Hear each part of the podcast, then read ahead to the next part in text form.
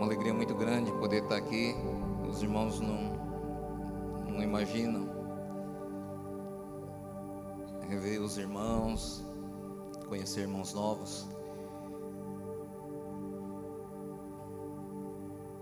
E talvez os irmãos não vão entender, mas desfrutar dessa liberdade de espírito que há aqui em Itupeva, fruto de oração, compromisso e também, como foi citado pelo pastor Antônio Valente na conferência, no, no acampamento de carnaval, o ambiente de amor é algo diferenciado. E talvez para vocês que estão aqui no dia a dia, não percebe tanto, mas para quem vem de fora é algo que impacta, é algo impressionante. E a boa notícia é que, como o pastor Jonas ministrou,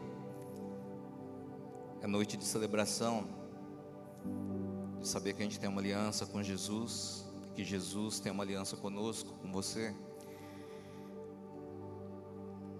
E a boa notícia é que sempre existem coisas maiores e melhores da parte de Deus coisa de novo convertido, talvez não foi só da minha cabeça, talvez vocês já tiveram essas ideias meio esquisitas de novo convertido. Mas veio um pensamento um tempo em que eu comecei a pensar sobre essa questão da eternidade. É eterno? Dura até quando? Não acaba, é infinito. Aí eu fiquei pensando e comecei a orar e falei, Deus, não vai ficar chato, né? Um dia assim. Acaba nunca, né? E durante um tempo eu ficava com essas coisas de novo convertido. Até que Deus começou a me mostrar de uma forma simples que embora a gente não consiga compreender com silogismo, com raciocínio lógico, mas não vai ficar chato. Porque Deus é infinito. Deus é eterno. As coisas de Deus são inesgotáveis. Então a gente participa da ceia todo mês. Mas talvez a gente não tenha ainda noção do que realmente é essa aliança que ele firmou conosco. No livro de Hebreus fala que não precisava, porque Deus não pode mentir e não pode quebrar a promessa. Ele fez isso por nossa causa, para que fortalecesse a nossa fé por saber que ele não pode quebrar a promessa, quanto mais uma aliança. Amém? A gente vai falar sobre algo que um tempo atrás, eu não sei quanto tempo atrás, que a gente vai ficando velho, não sabe se foi ontem ou se foi há dois, três anos atrás, mas a gente meditou um pouco sobre Romanos capítulo 14, e versículo 17 que é um versículo conhecido, que embora no contexto ali fala de relacionamento, mas ele tem um princípio muito forte. E a gente pode sair daqui transformado nessa noite, se tão somente você abrir o seu coração e deixar o Espírito Santo ministrar, porque há dois inimigos. A Bíblia fala no texto de Coríntios, 2 Coríntios, que o Deus deste século cega o nosso entendimento, para que não entenda o Evangelho, não resplandeça, não brilha a luz do Evangelho da glória de Deus, né? de, de Jesus, que é a imagem de Cristo, de Deus. Só que existe outro inimigo, que em 2 Coríntios também, no capítulo 10, ele fala que são fortalezas. Só que ali está relacionado mais a algo pessoal do que a influências demoníacas. Ele fala de é, é, sofismas, conceitos, conselhos, raciocínios, é, argumentos falaciosos que se levanta contra o conhecimento de Deus e contra a capacidade de obedecer o Evangelho de Jesus Cristo. E junto com esse sofisma, com esse raciocínio, o achômetro, ele fala em toda altivez. Então nessa noite, você vai vencer o poder do inimigo com relação à cegueira espiritual, à cegueira de entendimento. E você vai declarar que em nome de Jesus, toda cegueira vai cair por terra agora, em nome de Jesus. Que toda força maligna, todo sono, toda coisa ruim, aquela sensação, alguns já ouviram falar de pessoas que quando vêm nas primeiras vezes na igreja, tem uma sensação de bicho enjaulado, já ouviram falar isso? Vontade de sair correndo. E alguns chegam ao ponto de ouvir vozes dizendo o quê? Vai embora, sai daqui. Mas no nome de Jesus tem que cair por terra. E você agora no seu coração, você tem que declarar que em nome de Jesus toda força do mal está anulada. O outro inimigo já é pessoal. É você quem vai decidir. Jogar fora o raciocínio errado, as coisas de, de orgulho, de altivez, de soberba, e conseguir abrir o seu coração de uma maneira que haja conexão com a palavra de Deus, com aquilo que vem realmente do Senhor. Amém? Feche seus olhos. Pai, que o Senhor nos abençoe. E que neste momento, Deus, toda cegueira do inimigo caia por terra. Em nome de Jesus. E também pedimos a tua ajuda agora, para que o Espírito Santo traga no nosso coração o quebrantamento, a humildade e também a fome, a sede, a expectativa de recebermos a tua palavra, para que ela transforme as nossas vidas em nome de Jesus. Amém, Senhor. Amém. Glória a Deus. A ceia fala da aliança. E a gente tem que entender essa aliança. Quando você vai fazer qualquer negócio, quer seja no cartório, quer seja alguma coisa que exige, né, questão de advogado, alguma coisa, por que você contrata um advogado? Porque você não sabe ler o contrato de acordo com as leis vigentes. Então você pega alguém que estudou para isso e que, né, é, vai decidir por você da melhor maneira possível. Então, se a gente tem uma aliança com Deus, nada melhor do que cada dia que passa eu compreender, ou você compreender como funciona essa aliança, no que ela é baseada, quais são as exigências, quais são as responsabilidades que ela exige de mim, mas também quais são os privilégios, quais são as bênçãos que ela me dá, principalmente vindo da graça e do amor de Jesus, da graça e do amor de Deus. E nessa noite a gente vai relacionar um pouquinho esse tema do Espírito Santo, que vai ser durante o ano, que foi uma bênção. Quem esteve aqui no acampamento e desfrutou, amém? Que tem a aliança da ceia a ver com esse mover do Espírito Santo? Como que isso se relaciona? Então, nessa ideia da justiça, paz e alegria no Espírito Santo, o reino de Deus não é comida e nem bebida, mas justiça, paz e alegria no Espírito Santo. Há muito tempo atrás, alguns anos atrás, Deus ele começou a me mostrar de uma forma talvez para ficar mais simples para eu entender que é mais fácil entender isso ao contrário.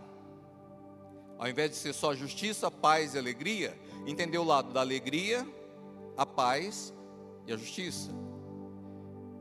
Não é possível ter alegria se você não tem paz. Concorda? Se alguém te convidar para ir no melhor restaurante de Tupéva, mas se você está atribulado, preocupado com alguma coisa, você nem vai querer ir pode ter seu prato predileto lá. E ainda que você vá, a falta de paz não vai deixar você ter alegria para desfrutar aquilo que você gosta. Só que, por outro lado, não tem como ter alegria sem ter paz, e não tem como ter paz se você não tiver sintonizado em harmonia com a justiça. Muitas pessoas, é, até mesmo quem frequenta a igreja há muito tempo, é, é, cometem um, um erro que às vezes não percebem. Sabe aquela dor de cabeça levinha, que incomoda, mas você não, não, não, não consegue detectar? Ou às vezes até uma dor de dente, alguma coisa. Às vezes tira até o sono, você não consegue dormir direito. E de repente alguém identifica e você resolve aquilo. Mas, Puxa vida, né? Passei tanto tempo com essa dificuldade e nem percebia. Sem a justiça, você não tem paz. E sem paz você não tem alegria. E essa justiça nada mais é do que está em sintonia com a aliança de Jesus. Quanto mais você conhecer E quanto mais você tiver a consciência de que você está alinhado com aquilo que é a aliança de Jesus, tem para você, tanto no sentido de receber, mas também no sentido de, de, de assumir responsabilidades, compromissos, de se posicionar, você vai ter paz. É assim que funciona a vida. Deus nos dotou de consciência. E a Bíblia fala de consciência cauterizada, só que tem um texto em Timóteo que fala que se a gente não tiver a fé junto com uma boa consciência, naufraga na fé, afunda. Isso tem que se estar atento, porque é dessa maneira que as coisas vão acontecendo. O Espírito de Deus, o Espírito Santo testifica no nosso espírito que somos filhos de Deus. Então, quando isso acontece, você entende que é herdeiro, herdeiro de Deus, herdeiro com Cristo, e você começa a enfrentar até as tribulações de uma forma diferente, porque você sabe que vai receber a glória de Deus. Como? Entendendo a aliança. Como? Sabendo que dentro daquilo que você conhece no momento, você está de acordo. É, um, um, pastor holandês é, fazia missão no Brasil, falava português, mas holandês, desse tamanho, branco, grande, né, os holandeses tudo grandão. Ele, ele explicou uma coisa que foi gravado no meu coração, sei lá, 15, 20 anos atrás. Aquele texto que fala de amar Deus de todo o coração, toda a alma, toda a força e todo entendimento. Com relação ao entendimento, ele falou: a questão toda é essa intensidade, todo entendimento. Então, de uma maneira simples, ele explicou o seguinte: se você ama a Deus com um entendimento que é pequeno, mas se o seu entendimento ainda é pequeno, desse tamanho, mas você consegue amar Deus com todo esse entendimento, você está dentro do propósito de Deus, está dentro dessa aliança. Agora, se você tiver um entendimento desse tamanho, que é maior do que esse, mas ama a Deus só com metade, você já está fora do propósito de Deus. Dá para entender? Então, agora, essa ideia de justiça, paz e alegria é o que vai nos ajudar, não somente a participar da ceia de uma forma mais, mais convicta, com uma fé que vai nos levar a entender o poder que vem por meio da carne e do sangue de Jesus, mas também entender que eu posso mudar o meu dia a dia, eu posso começar a desejar viver essa aliança dentro daquela questão de plenitude. Porque tudo que tem na Bíblia, não sei se os irmãos já perceberam, mas ela começa a levar para uma ideia de plenitude. Buscar a Deus de todo o vosso coração. Amar a Deus de todo o coração, de toda a alma, de toda a força, todo entendimento. Fala sobre é, é, é quente ou frio, morno, Jesus vomita. Fervorosos de espírito. Então, se há essa possibilidade de viver com essa intensidade, Quanto mais você tiver conhecimento da aliança de Deus, mais você pode soltar o freio de mão e sair fritando pneu, mais você pode se, se lançar com toda intensidade. E isso tem a ver com o dia a dia, por um motivo muito simples. Efésios capítulo 2, versículo 10, é um texto até conhecido, ele fala sobre a vontade de Deus, o plano de Deus para a sua vida. Pois somos feitura dele, de Deus, criados em Cristo Jesus para Boas obras, diga boas obras. No original, isso aí é obra-prima, obra de arte, coisa caprichada, no sentido que não é rascunho. A sua vida não é um rascunho, que pode ser facilmente descartado e jogado no lixo. A sua vida é uma obra-prima. Diga, minha vida não é um rascunho. Diga, a minha vida é uma obra-prima. Diga, minha vida é uma obra-prima de Deus. Você crê nisso? Para as boas obras, as quais, essas boas obras, Deus de antemão preparou para que andássemos nelas. Antemão, antecipadamente. Então, qual que é a ideia? Quanto mais você crescer nessa aliança, mais você vai ter condição de análise. Nos textos da ceia, fala sobre o que? Examinar a si mesmo, julgar a si mesmo. E o erro é por não discernir o corpo de Cristo. Comecem a, a ter essa, essa simplicidade. Pecado significa errar o alvo. Toda vez que você vive fora dessas boas obras que Deus de antemão preparou para que você andasse nela, você está errando o alvo. Então, muitas vezes a nossa preocupação é só parar de pecar no sentido negativo, mentir, roubar, matar, fazer coisa errada. Mas não é só isso. Santificação no Antigo Testamento era mais o lado de consagração, ia ser usado somente a serviço, ou exclusivamente a serviço do Senhor. Um, uma bacia, um cálice, ele era aspergido com, com uns galhos, uns, uns, arbustos, com o sangue do, do, do bode, do, do, carneiro, da pombinha lá do bezerro. E essa cerimônia significava que a partir daquele momento que aquele objeto foi santificado, ele nunca mais ia ser usado para uso profano, para uso do dia a dia. Ele ia ser usado exclusivamente a serviço do Senhor. Então, a ideia da justiça, paz e alegria no Espírito Santo está falando do quê? O reino de Deus. Então, quando que você vai conseguir viver a plenitude do reino de Deus? Quando você celebrar a ceia, consciente da aliança, mas também convicto de que está dentro da, da nossa limitação, das nossas falhas, mas se esforçando para cada vez mais entrar em harmonia com essa aliança, com a vontade de Deus. E isso é para todo mundo. Porque a Bíblia fala que todo aquele que nasce de novo recebe o dom do Espírito Santo. E é Ele quem nos guia. Então, quem aqui gostaria de se alinhar cada vez mais com a vontade de Deus? Já imaginou? Imagina, teve uma vez conversando com um presbítero, eu era presbítero lá no Japão, e tinha que tomar muitas decisões. Aí eu falei para ele, rapaz, já pensou se Jesus aparecesse todo dia de manhã e falasse, filho, hoje você vai fazer isso, isso, isso.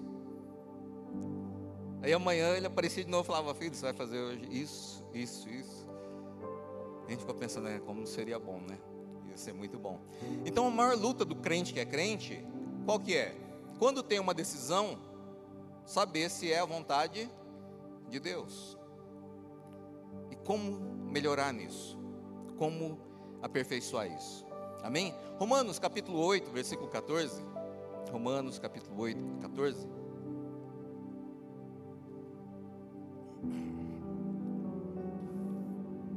É um versículo muito conhecido, pois todos que são guiados pelo Espírito de Deus são filhos de Deus.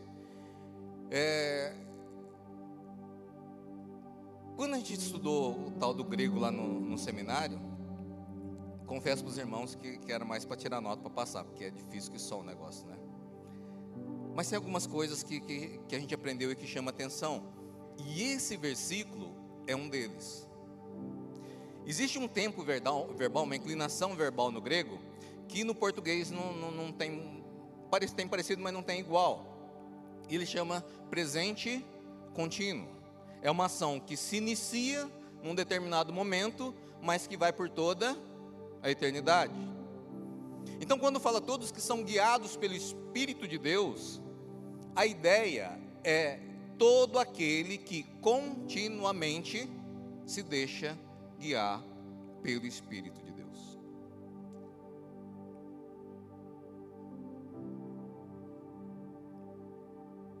E com honestidade a gente sabe que talvez a gente não buscou a direção assim, né, do Espírito para tudo que a gente fez. Ontem, antes de ontem, a semana passada. Mas é isso que a gente vai aperfeiçoar cada dia mais. Então guardem essa ideia. Tudo o que constantemente, continuamente se deixa guiar pelo Espírito de Deus, esse é filho de Deus. Amém? Glória a Deus. Vai tomar essa decisão? Ah, se não mas vai tentar, né? Vamos para frente, amém? Só que tem outra curiosidade. Filho, em grego, no japonês tem também. Tem duas palavras para filho. Uma é, é para filho bebê e outro é para o filho maduro, aquele negócio de dispensa de exército, arrimo de família, né? Os mais antigos lembram, né? Arrumar algum jeito de provar que é arrimo de família para não servir. O que, que era o arrimo de família? É aquele que, na ausência do pai ou na enfermidade do pai, alguma coisa, ele era o mais velho ou dos mais velhos que ajudava a sustentar a casa, o arrimo, né? o apoio da família. Aí é dispensado do exército.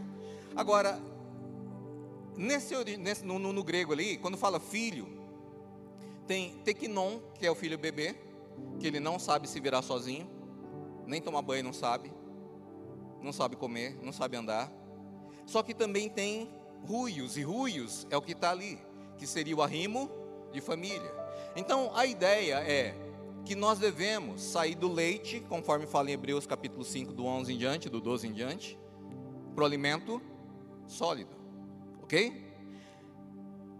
E a ideia ali é que quanto mais você aprender a ser constantemente guiado pelo Espírito de Deus, você vai se tornando um filho maduro de Deus.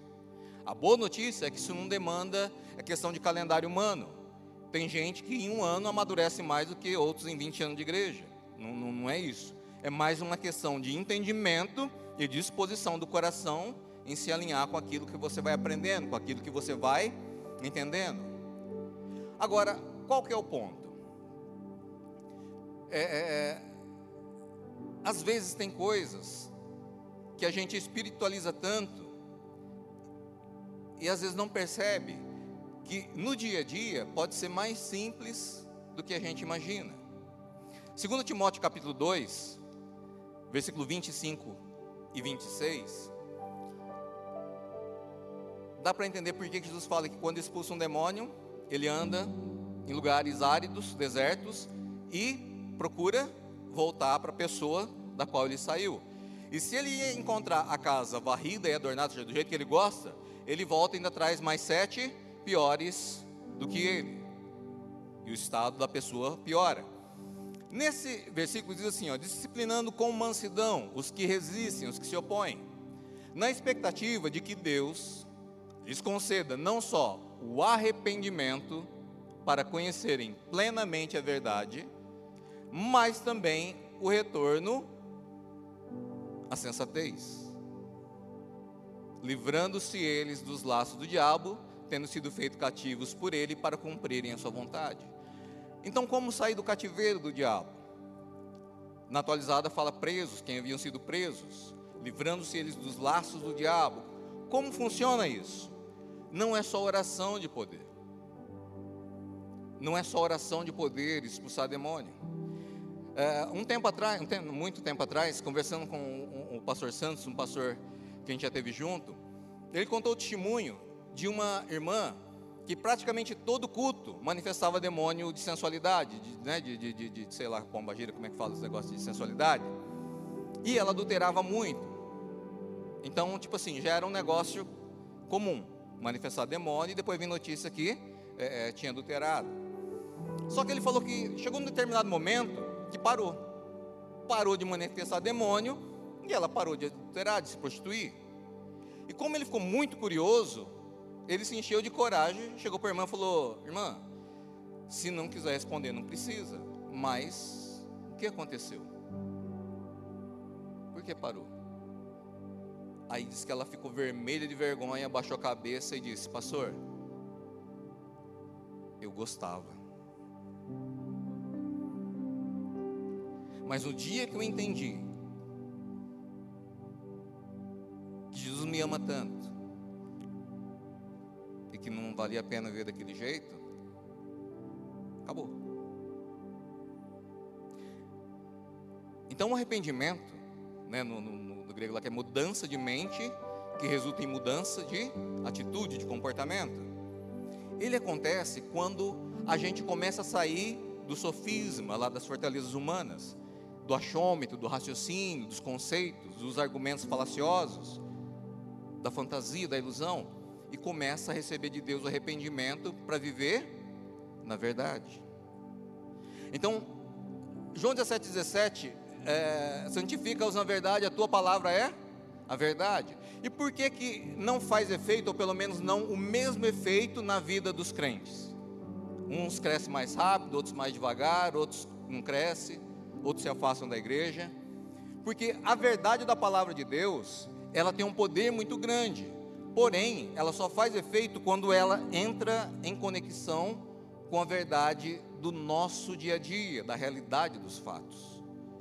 Então, se você quer realmente ser santificado pela palavra de Deus, você tem que tomar uma decisão. Eu não vou mais sair fora da verdade. Eu não vou mais viver de ilusão, de fantasia, de fingimento, de hipocrisia. A partir de agora, eu vou ser realista. Mesmo que isso venha a manchar a minha reputação. Mesmo que isso venha trazer à luz coisas que vão apontar meus erros, meus defeitos. Eu vou ser da verdade. A partir daí, começa a dar base para o outro versículo, em 2 Timóteo 2, 26.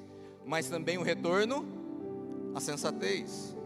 Porque se você não está firmado na verdade, não tem coerência, não tem sensatez, não tem equidade, não tem justiça. Porque você só vai conseguir quando você concorda. Quando você discorda, vai depender do quê? Se o lucro ou o prejuízo, dependendo da sua ação, for grande ou pequeno, é o que vai te decidir. É onde você, por exemplo, tem que tocar num assunto delicado. E aí você analisa o quê? Se a confusão que der for muito grande, deixa quieto. Finjo que não estou vendo nada.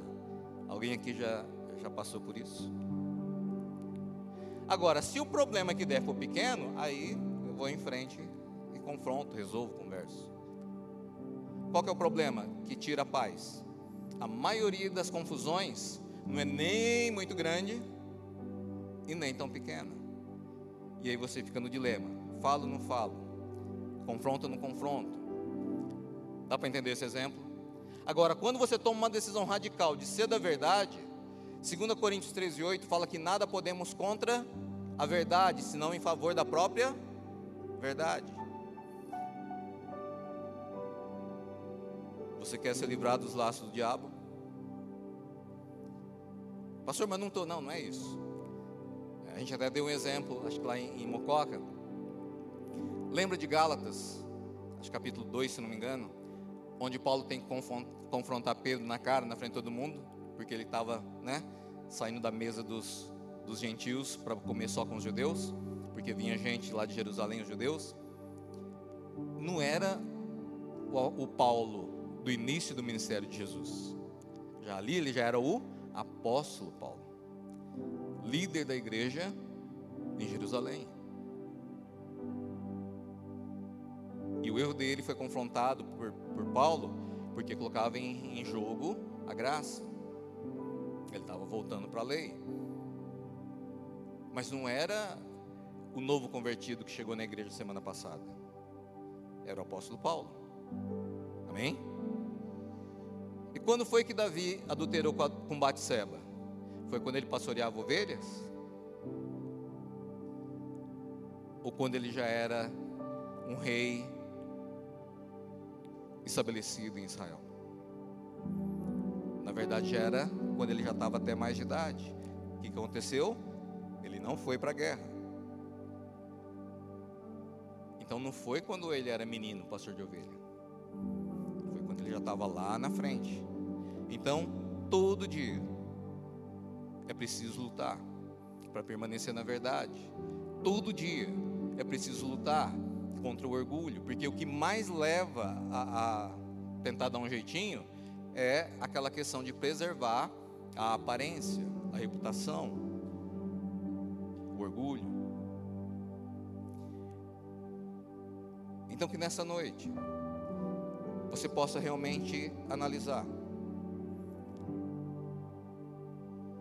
Tenho me arrependido para andar plenamente na verdade?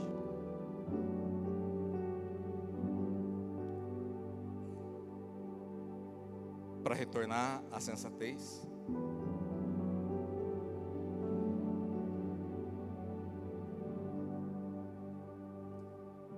meteu em confusão alguma vez? Já ficou nervoso com alguém?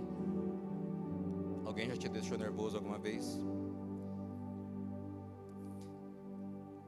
Tem gente que é do mal, vocês sabem, tem gente que é ruim mesmo, né? Tem gente que não tem explicação, tem gente que é ruim. Mas, já parou para pensar que até mesmo duas pessoas do bem, às vezes, entram em confusão e atrito? Por quê? Por quê? Ou tem mentira envolvida, ou tem insensatez.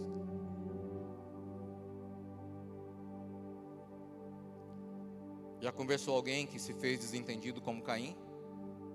Onde está teu irmão? Aí com cara de paisagem fala, eu é que sei. Agora eu sou babado do meu irmão, sou tutor do meu irmão, me tinha acabado de matar na traição. Você já conversou com alguém que já se fez desentendido com você? E você sabe que ele tem noção do que está acontecendo, mas está se fazendo de desentendido? Já? Ficou nervoso? Irritado? Começa a imaginar agora um casamento onde o marido mente. Onde o marido se faz de doido.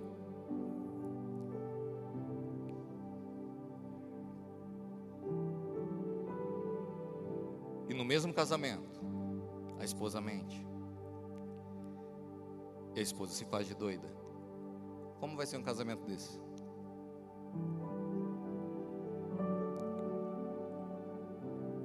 Como vai ser o, serão os filhos num ambiente desse?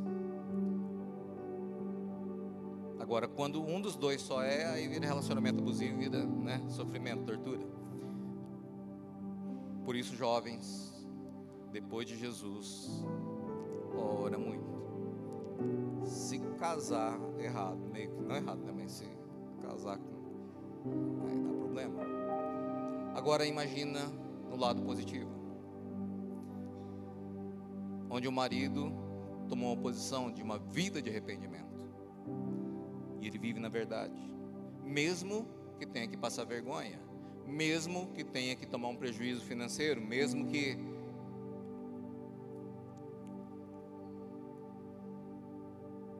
também é sensato. Já pararam para pensar que a questão às vezes não é o problema da briga? É a maneira que tenta se resolver? Vocês conseguem imaginar um marido e uma esposa que vive pela verdade na sensatez e surge um problema e eles vão conversar e dentro do que um coloca, o outro coloca, chega uma conclusão, não, realmente, você está certo. Ou, não, é que é desse jeito, mas eu penso desse jeito. Aí outra pessoa fala, não, entendi. Você está certo, é que dentro disso eu penso desse jeito. Ah, então, vamos fazer assim. Consegue imaginar isso?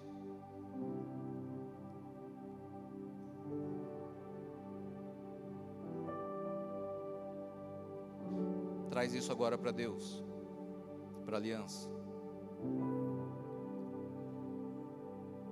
Não sei se é só coisa de novo convertido, mas muitos têm uma ideia de que Deus, desde o Gênesis, quando Ele dá aquele monte de lei, de ordenanças, às vezes tem pessoas que têm a impressão de que Deus é chato, de que Deus ele é, né, é ditador, que ele, ele não pode, não pode, faça isso, não faça aquilo.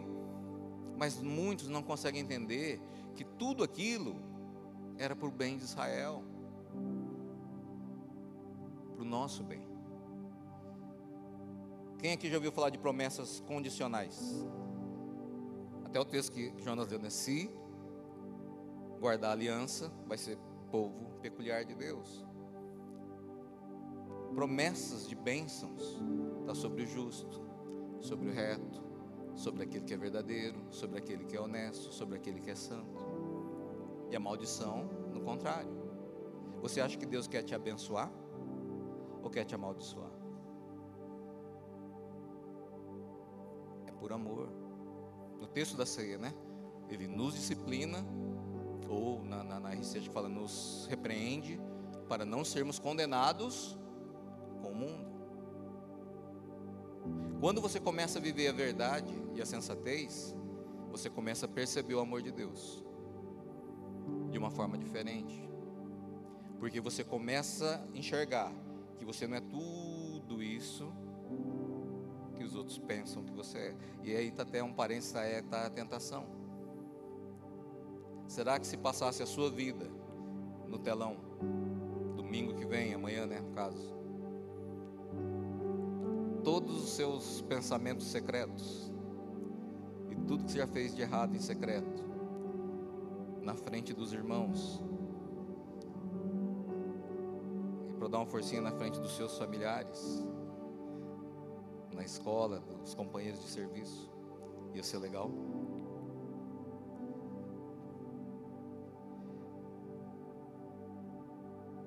Então, às vezes, a gente não gosta muito de assumir que eu não sou tudo aquilo que os outros pensam que eu sou.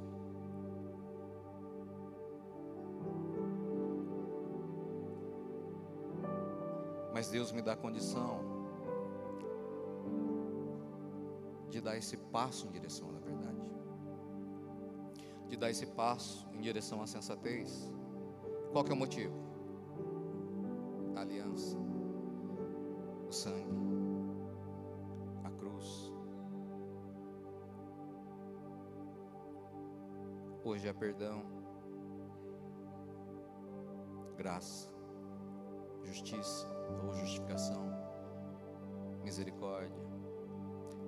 compaixão.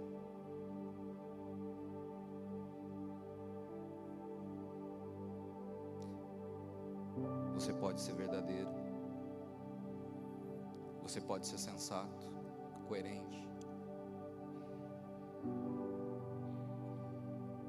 Isso vai fazer com que as suas orações sejam mais reais, porque você vai deixar de lado o fingimento, a fantasia, a cara de paisagem, e vai começar a ser realista. E diante de Deus, você vai saber aquilo que agrada a Deus e vai se alegrar de verdade, com convicção. Aquilo que desagrada a Deus, você vai buscar o perdão de verdade e vai ser perdoado com convicção. Com certeza, o amor e a gratidão a Deus vai aumentar. E aí o amor de Cristo nos constrange, julgando nós isso. Um morreu por todos, logo todos morreram. E ele morreu por todos, para que os que vivem hoje não vivam mais para si mesmos, mas para aquele que por eles morreu e ressurgiu, ressuscitou.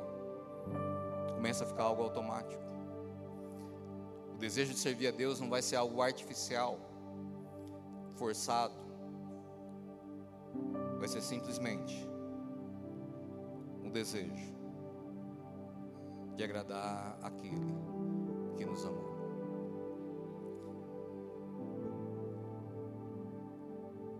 Para encerrar, Romanos capítulo 8, versículo 14.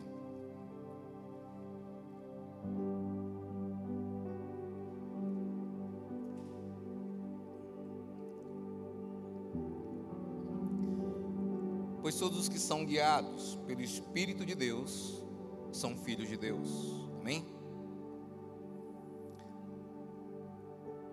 Agora para a sessão 15, no versículo seguinte. Porque não recebestes o espírito de escravidão para viverdes outra vez atemorizados, com temor, com medo. Mas recebeste o espírito de adoção, baseados no qual clamamos: Abba, qual que é a mentalidade do escravo? Ele tinha medo de ser flagrado num erro ou deixado de executar uma tarefa e tinha medo de castigo. Tem gente que ainda se relaciona com Deus dessa forma. Tem medo de Deus. E é muito comum. Porque até você receber um corpo glorificado, todo dia tem tentação. Todo dia tem provação. Todo dia o diabo vai estar te atacando. E se você for um crente normal, não estiver criando asinha ainda para ir para o céu, né, na santidade plena, o pensamento ele é meio que confuso, meio misturado. Que por um lado você se entristece é, é por estar tá frustrando a Deus, né? Por estar tá, não estar tá conseguindo agradar a Deus. Mas por outro, às vezes ainda dá um certo medo do castigo. Só que quando você entende essa vida de justiça, paz, alegria no Espírito Santo, porque você está sendo guiado pelo Espírito de Deus nas boas obras que de antemão Ele preparou para que você andasse nelas, sua vida está entrando em harmonia com a vontade de Deus, você se sente dentro da justiça. E aí vem paz. E não a alegria maior do que a alegria da obediência a Deus. Sai o espírito do medo do castigo e entra o espírito de adoção, no qual clamamos Abba, Pai. Recentemente eu li um livro que fala que, embora o Abba seja um termo aramaico, mas era o comum naquela época, né, no, no, no povo de Israel. E assim como a criança aprende a falar papai e mamãe, é, começava a falar mamã, né? Até saiu mãe. Diz que as crianças daquela época também ficavam a, a, a, até saiu aba. É um termo carinhoso.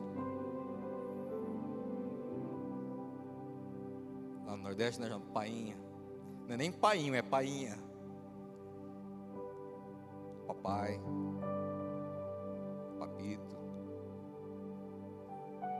Meu Pai.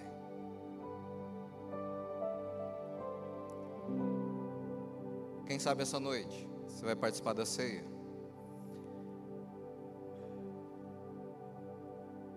Entendendo que Deus sabe de tudo. E ainda assim escolheu te amar. Talvez você esteja aqui a primeira vez e está com uma vida meio complicada. E às vezes o pensamento, como eu mesmo tinha, será que tem jeito para mim? Será que eu não fui longe demais? No erro, no pecado? Mas foi para isso que Jesus morreu na cruz, foi para isso que ele veio ao mundo, foi para isso que ele se entregou naquela cruz, para que você estivesse aqui hoje.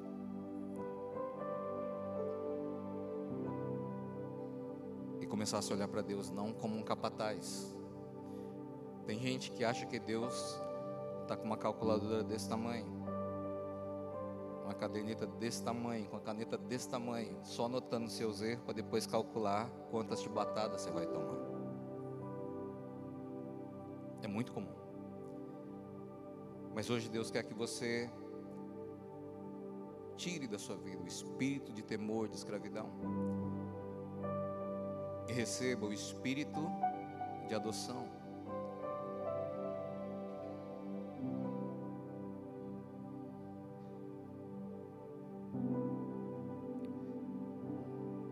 Adão, quando ele pecou,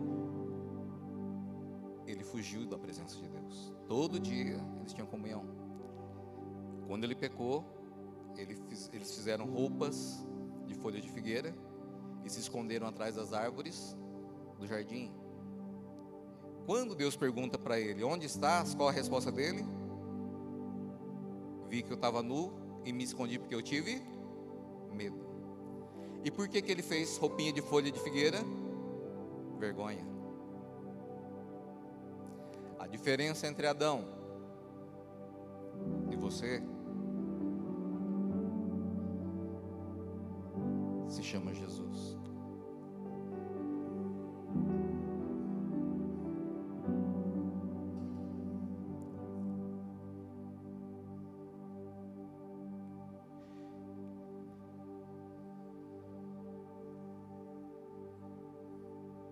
você pode viver na verdade, na sensatez,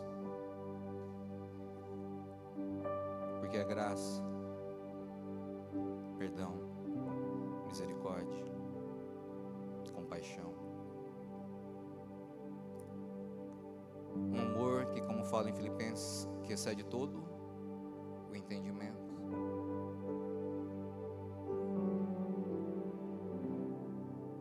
Se Deus perguntasse para você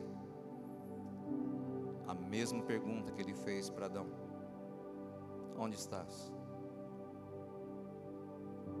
Você consegue ver Jesus entre você e Deus? Você teria coragem de, pela fé, confiar no sangue da nova aliança e correr para os braços do Pai?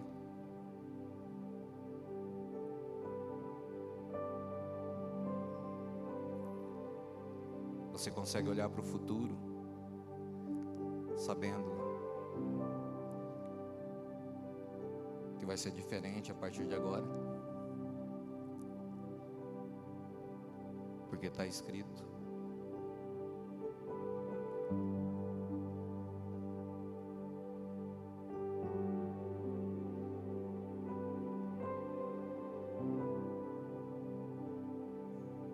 Você consegue confiar amor de Deus?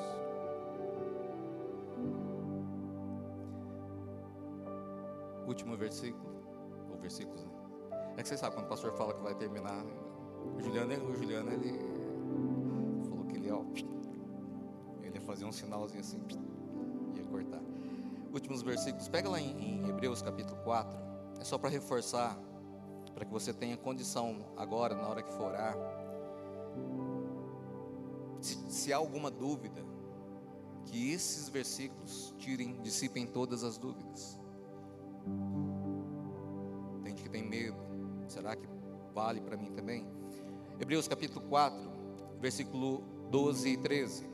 Porque a palavra de Deus é viva e eficaz, e mais cortante do que qualquer espada de dois gumes, e penetra até o ponto de dividir alma e espírito, juntas e medulas, e é apta para discernir os pensamentos e intenções ou propósitos do coração. E não há criatura que não seja manifesta ou que fique encoberta na sua presença. Pelo contrário, todas as coisas estão descobertas e patentes, visíveis aos olhos daquele a quem temos de prestar contas. Amém? Só que se você ler só esses dois versículos, é meio complicado. Porque a espada penetra até te achar onde você está escondido. E Deus vê tudo e vai pedir contas. A não ser que a gente seja perfeito, dá um, né, uma sensação de falha, e às vezes até medo.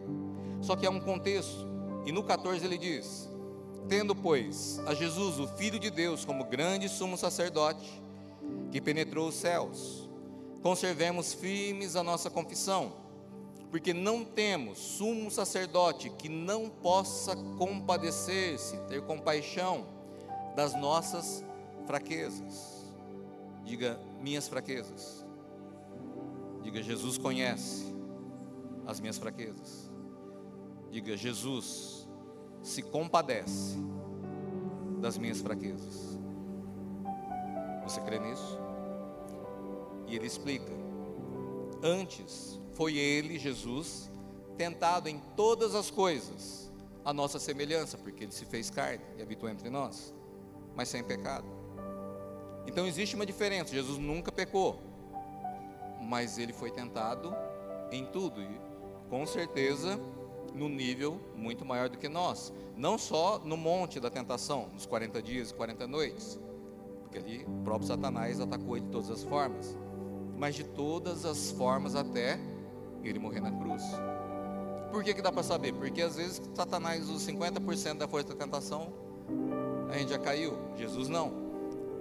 100% em todo o tempo e ele se manteve firme. Qual é a ideia que ele está dizendo? Jesus tem empatia.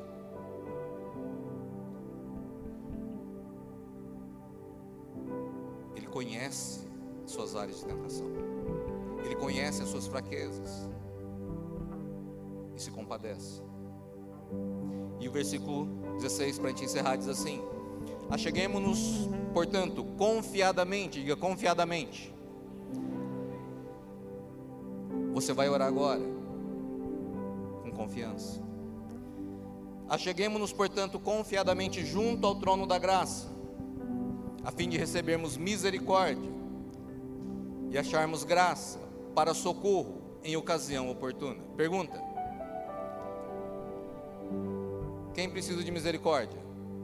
Quem está bem ou quem está mal? Quem precisa de socorro? Quem está bem ou quem está mal?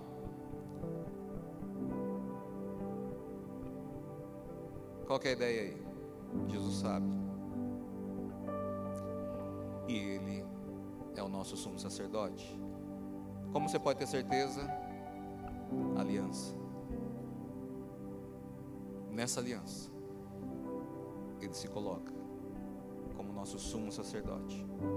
E você pode se chegar ao trono da graça. Não para louvar, nesse contexto, não para louvar. Não para oferecer uma oferta, mas para receber graça, misericórdia, socorro. A partir de agora, participar da ceia, clamando, Abba, Pai. Amém? Vamos colocar em